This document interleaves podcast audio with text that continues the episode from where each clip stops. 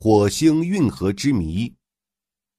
经过几代人的探测，地球人终于证实火星上有着河床与河道，但毫无疑问的是，这些河道都没有水。不过，科学家们已经证实，在很久以前，火星上的河道确实有流水经过。火星上甚至有可能存在过智能生命。而这些河道是他们开凿的运河。科学家在研究火星过往的同时，也在探测着火星的未来是否适宜人类居住。我找到了一条火星古老河床的证据，它与地球上一些河床相似。好奇号在自己的微博上宣布：“好奇号是美国第五个火星着陆探测器。”也是第一辆采用核动力驱动的火星车，它有一辆小汽车那么大。可不要小看这看似很平常的东西，要知道它的造价高达二十五亿美元，可以算是最昂贵的火星探测器了。好奇号火星探测器隶属于美国宇航局，这个零零后火星探测器拥有着大批粉丝，它有着自己的微博。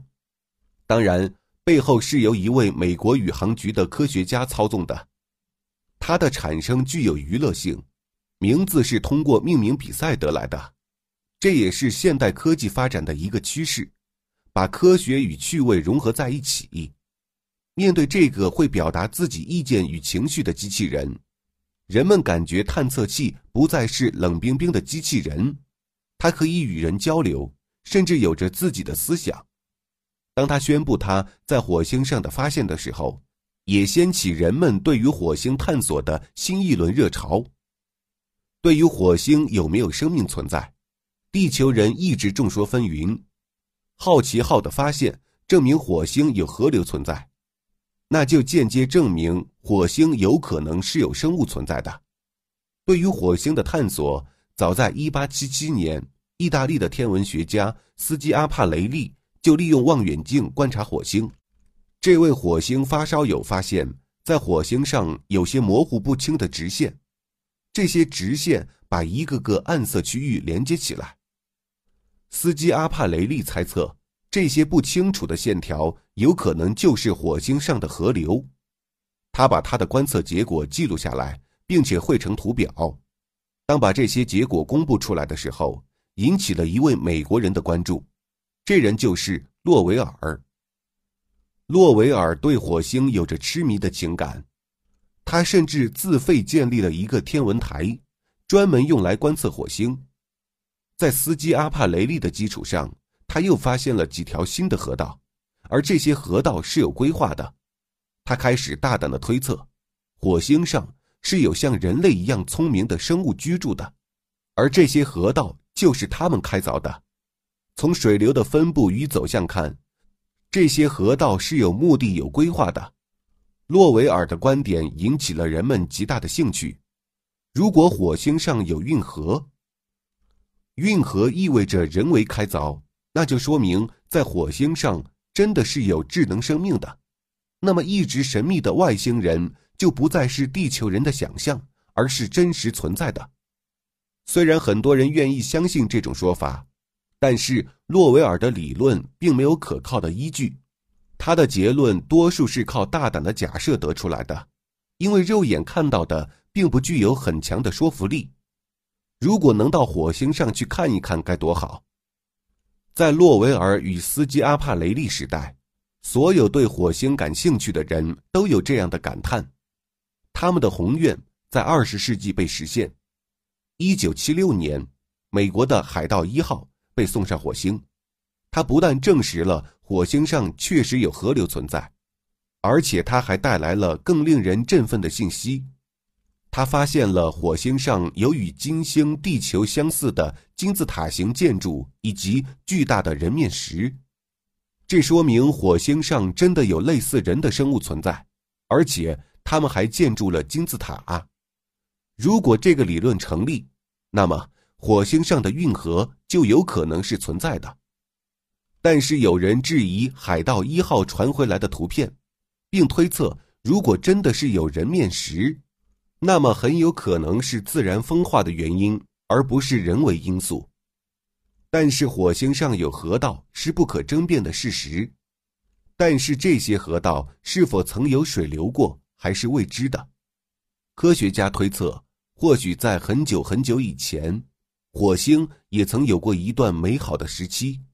那时候火星气候适宜，它的上空有大气层，也有降水，这些降水降落到地面，然后冲刷出许多河道。但这一切只是推测。科学家并没有停止对火星的探索，他们研发出更为先进与智能的探测器，发往火星，而好奇号就是其中的佼佼者。据美国宇航局的科学家说，好奇号对工作一直兢兢业业，它可以非常有效地完成各项指令。二零一二年九月二十七号，科学家们再次收到好奇号从火星传回来的照片。他们每天都会收到好奇号传输来的图像，但是这一天的图片令他们无法平静下来。在照片中，他们看到了在火星的某个地方有许多碎石。美国宇航局的科学家根据掌握的资料推测，这些碎石是经过了长途旅行才来到这里的，其中一些碎石显得十分圆滑，这就说明这些石块。很可能是流速非常快的河水把它们带到那里的。根据它们的大小和形状，科学家甚至计算出这条火星河的流速约为每秒零点九米，水深大概在人的脚踝到臀部之间。好奇号项目研究人员威廉·迪特里希说：“曾有大量研究表明火星存在河道。”并设想这些河道应该曾有水流通过。这次是我们第一次真实的看到经水运送过的火星碎石，这是从假设到直接观察的转变。前辈的设想变成现实，这为人们提供了更多假设的动力。人们发现火星与地球一样，拥有着多种地形，高山、平原和峡谷。他们设想着。或许火星曾经真的像地球一样是一个适宜生存的地方，或许有一天火星会成为地球的后花园。一些民间高手也用已有的资料做着酷炫的事。二零一三年，一位叫做凯文的软件工程师根据现有资料还原了一个真实的火星。令所有人惊讶的是，这个真实版火星与地球竟然一模一样。它有着大量的海洋、山川以及沙漠。凯文的这一行为给火星爱好者以及美国宇航局都带来了不小的震撼，因为这意味着火星有可能成为人类第二个居住地。而好奇号的探测也在进行中，并不时的传来令人开心的消息。现在的人们已经不再纠结为什么火星上有河道而没有水。也不再在意火星上的河道是不是人为开凿的，人们的兴趣点转向了火星到底适不适合人类居住。想要让人类在火星上居住，第一个问题是，在火星上怎么获得水？二零一三年，好奇号传来消息，他发现火星表面的土壤含有百分之二的水分。伦斯勒理工学院的老李莱辛说。现在知道火星上应该有丰富的、可轻易获得的水，这是最令人激动的结果之一。这意味着，今后如果有人登上火星，只需要在火星表面铲起土壤，然后稍稍加热，就可以获得水。好奇号继续努力地探索着关于火星的一切。他用钻头获取的火星岩石样本显示，火星表面的岩石。包含了磷、氮、氢、氧、碳，而这些都是支持生命存在的关键化学成分。随着对火星越来越多的了解，在对火星文明探测的同时，或许有一天移民火星生活将不再是一个梦想。